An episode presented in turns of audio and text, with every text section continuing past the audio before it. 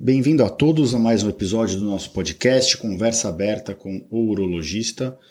E hoje um episódio especial, o primeiro episódio de 2021. Esse episódio aqui que vai ao ar no dia 6 de janeiro de 2021, a primeira quarta-feira do ano, que é o dia que eu geralmente eu publico os meus episódios de podcast. E a gente está saindo do ano de 2020, um ano completamente maluco, entrando num ano de algumas incertezas, de algumas possíveis felicidades, e eu vou fazer um episódio na semana que vem só sobre é, a retrospectiva do que foi 2020 para mim, para os meus pacientes e para o Brasil, e o que a gente pode esperar para 2021.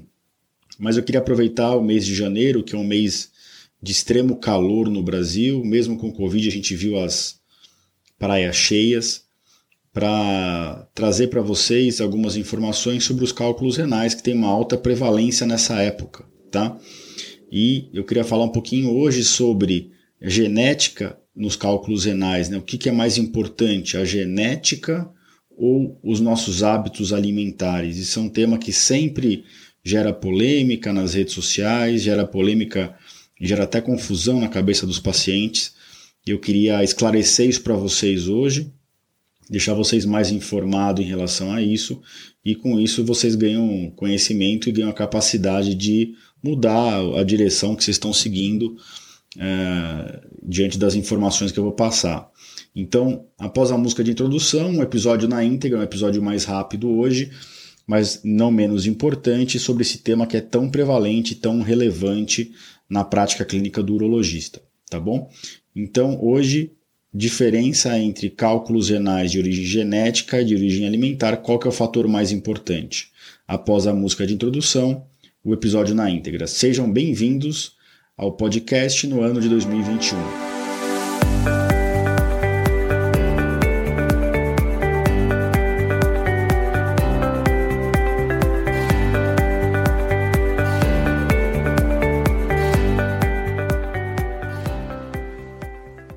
Bem-vindos ao podcast Conversa Aberta com o Urologista. Meu nome é Giovanni Marchini, sou médico urologista formado pela Faculdade de Medicina da USP e serei o anfitrião desse show.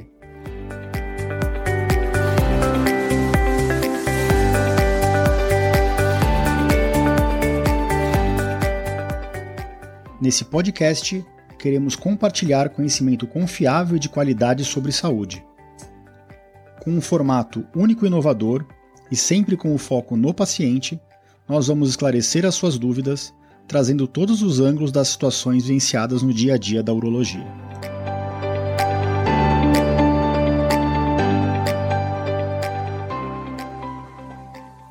Então sejam bem-vindos a mais esse episódio do podcast. Hoje a gente vai falar um pouquinho sobre as genéticas e os fatores ambientais na formação dos cálculos renais.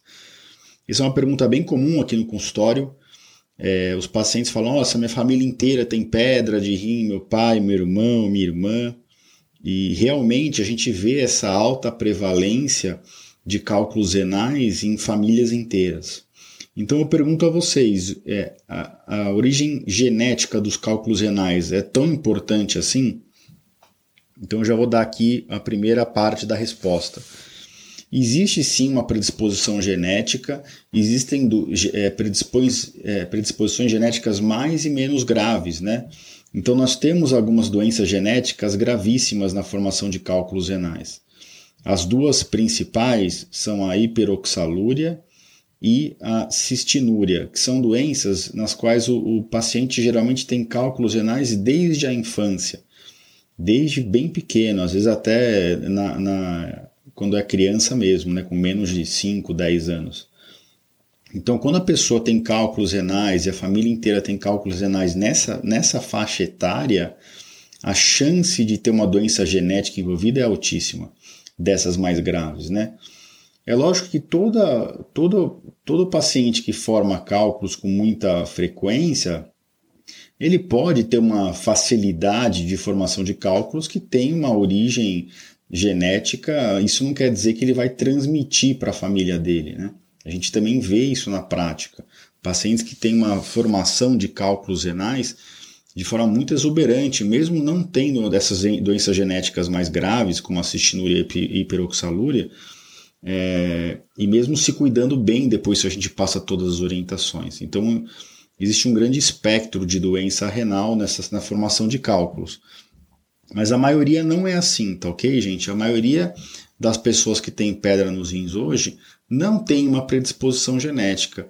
É uma, é uma coincidência pelo, pelos hábitos alimentares comuns que a família tem.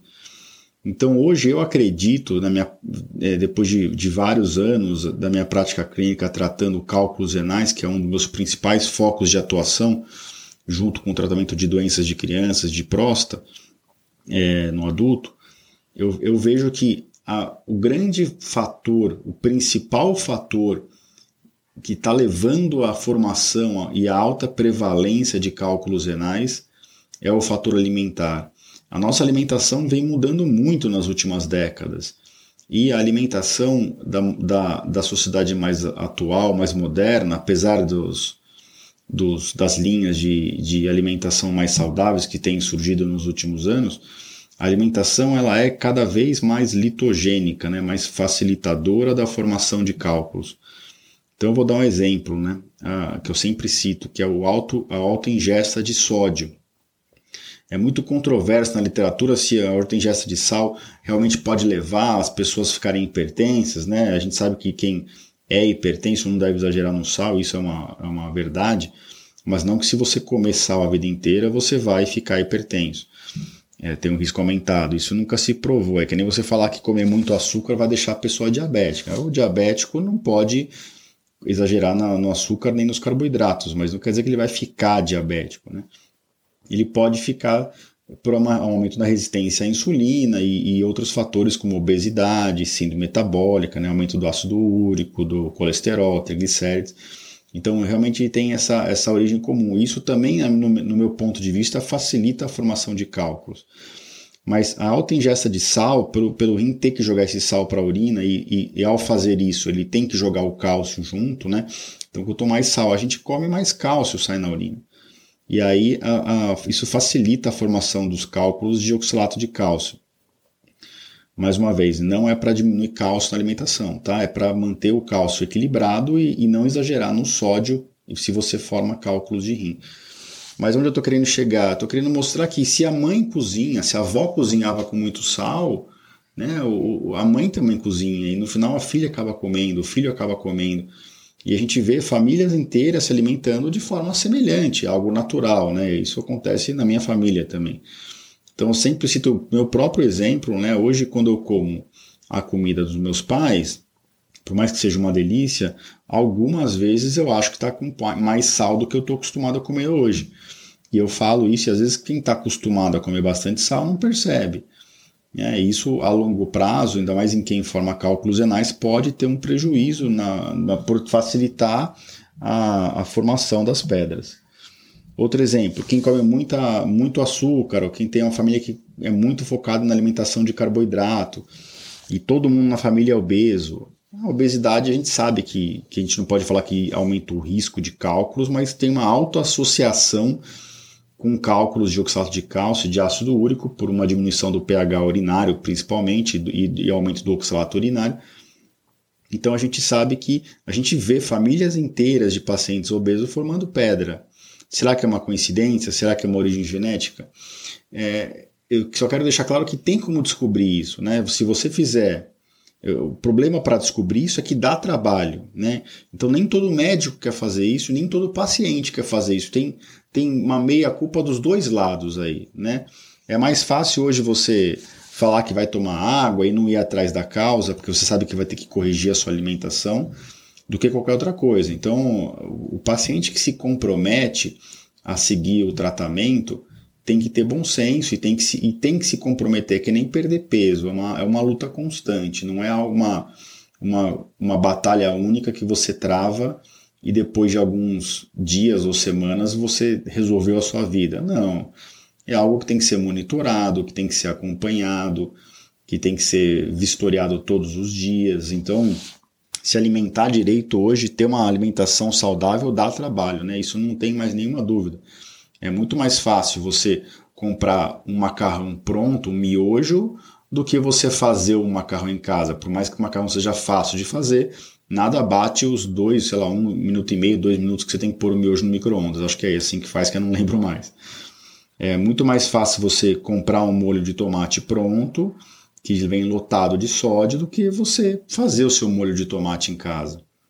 É muito mais fácil você comprar uma carne pronta, vem bem salgada, já congelada, do que você comprar uma carne e salgar em casa. Né? Então, temperar as coisas em casa com temperos naturais e não exagerar no sal. Então, a, a, a, indústria, a indústria do alimento né, facilita a nossa vida, mas tem essa contrapartida e a gente tem que ter consciência disso, né? tem que ter, tentar ter uma alimentação cada vez mais saudável, procurar os vilões na nossa dieta. E para isso, o certo é fazer um diário alimentar.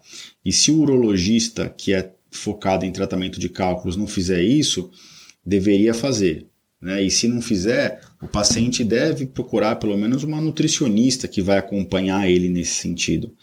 E, e, e lógico, o urologista passa as orientações, ó, evitar excesso de sódio, evitar excesso de carboidratos para evitar síndrome metabólica, avaliar os exames e trabalhar junto com o nutricionista, né?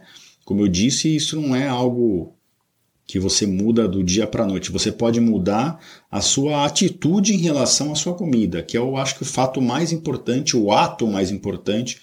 Isso tem que ser feito de forma ativa, né?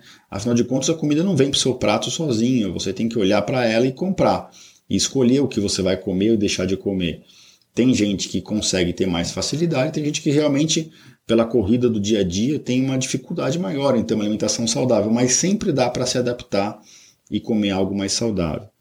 E aí você tem que trabalhar isso, o urologista tem que trabalhar isso junto com a nutricionista, com o nutricionista ou o nutrólogo, a nutróloga, para é, trazer uma alimentação saudável, uma vida saudável para o paciente, exercício de físico, alimentação saudável, para tirar esse fator ambiental, que a meu ver é o fator hoje que leva à formação de cálculo na maioria das pessoas, não a parte genética. Né? A parte genética tem que ser investigada, sim.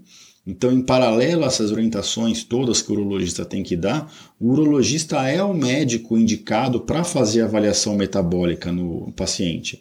O paciente também pode fazer isso junto com o nefrologista. Acho que são os dois especialistas que estão mais aptos a fazer esse tipo de análise.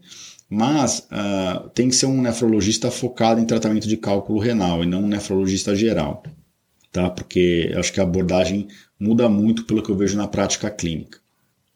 E uh, essa avaliação que o urologista ou nefrologista pedem, essa avaliação metabólica com exames de sangue bem completos, exames de urina simples, urina 1, urocultura e a urina de 24 horas, na qual a gente manda dosar todas as substâncias, a gente consegue sim ver se o paciente está eliminando cistina na urina, isso exclui cistinúria sim ou não vê a concentração de oxalato na urina, a gente pede um pH no sangue para ver se o paciente tem uma acidose tubular renal, é, a gente vê o pH urinário nesse mesmo sentido, a gente consegue avaliar a excreção de todas as substâncias que favorecem a formação de cálculos na urina e que protegem contra cálculos. A gente consegue excluir outras doenças, por exemplo, o hiperparatiroidismo, a sarcoidose, que são doenças que mexem com o metabolismo do cálcio com os exames de sangue e de urina, a gente consegue eliminar essas, essas doenças. Isso faz parte do screening, né? Então, às vezes o paciente vem aqui no consultório, eu peço um monte de exames, o paciente não tem muita noção do, do, da quantidade de doenças que eu estou excluindo com aqueles exames. Mas isso é importante, porque se o paciente tiver uma doença genética, ou tiver uma doença hormonal, por exemplo, o hiperparatiroidismo, que é uma secreção aumentada do hormônio da paratireoide, se ele tiver essa doença, ele tem que ser tratado dessa doença. Ou se ele tiver, por exemplo, uma cistinúria, não tem tratamento específico para a doença, mas a gente sabe que aí o débito urinário desse paciente tem que ser ainda maior do que já é em quem, toma, em quem forma pedra de repetição. Então, numa população que forma pedra, a gente pede para manter um débito urinário de 2 litros. No paciente que tem cistinúria, a gente pode até dar algumas medicações, como tiola, que está até difícil de encontrar no mercado, mas o mais o fator mais importante é manter um débito urinário acima de 3, 3 litros e meio por dia, o que é muito difícil. Mas para esse paciente é importantíssimo. E mesmo para quem tem essas doenças genéticas hormonais, que a gente tem que ir em cima do tratamento específico, é, que eu vou, eu vou tratar em outros episódios separadamente aqui do podcast, mesmo nessas, nesses pacientes, a gente tem que lembrar que não pode deixar ainda em cima dessa predisposição genética se, se somar o fator ambiental, que aí você está aumentando ainda mais o risco. A gente fez um trabalho no HC alguns anos atrás, acho que três ou quatro anos atrás, de hiperparatiroidismo, que foi até publicado numa revista de alto impacto de urologia, e a gente evidenciou vários fatores metabólicos urinários é, nos pacientes que tinham hiperparatiroidismo. Então, além do, do problema do metabolismo do cálcio nesses pacientes, mesmo depois de fazer a cirurgia para tirar essa glândula que estava funcionando em excesso, os pacientes continuavam com risco aumentado de formação de cálculo por outros parâmetros. Baixa do citrato, baixo volume na urina, aumento do cálcio. Geralmente melhorava, mas nem sempre 100%, porque às vezes o, tinha um aumento do sal na urina também, do sódio. Então a gente percebeu que não adianta ir lá e só tratar a causa principal e não dar a, a orientação alimentar. A gente sempre dá, mas tem que dar com ênfase, né? Então a gente viu que que a, a, formação de cálculo geralmente ela é multifatorial. A maior parte das vezes, como já disse aqui, é o fator ambiental, é geralmente a falta de exercício físico, a desidratação, a alimentação errada que leva à formação de cálculos.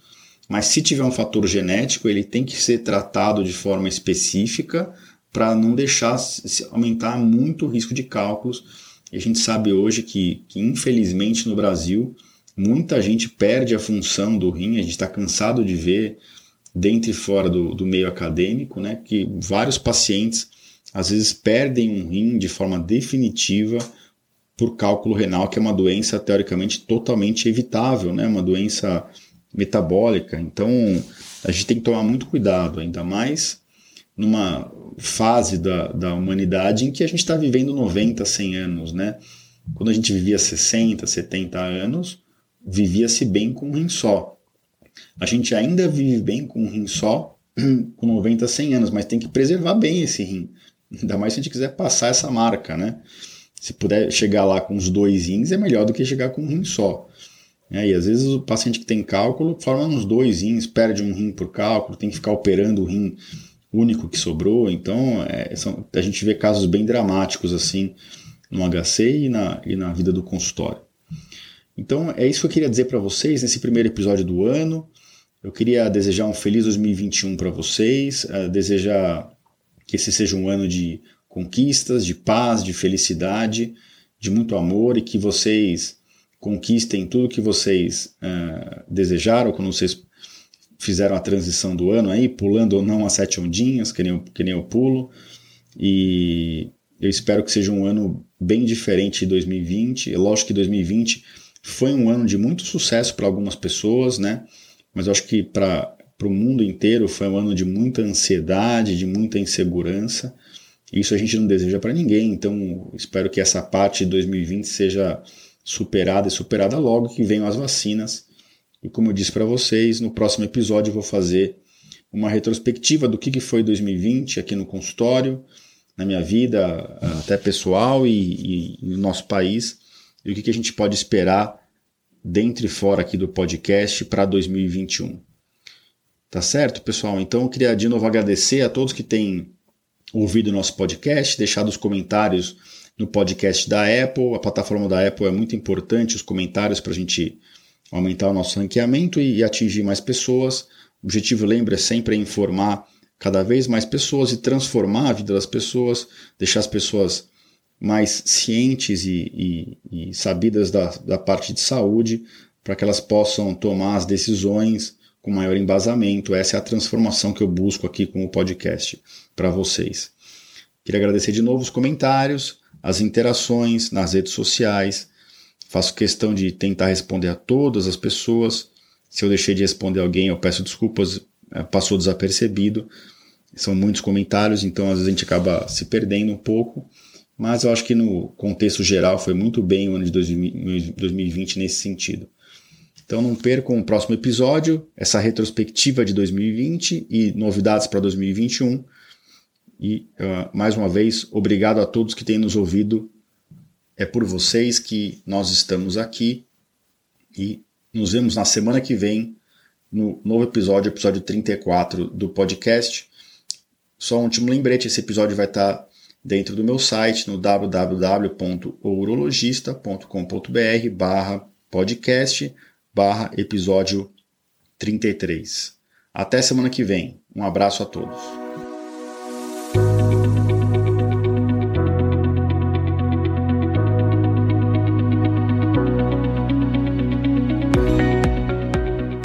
Você ouviu a mais um episódio do podcast Conversa Aberta com o Urologista. Mais uma vez, obrigado e até o próximo.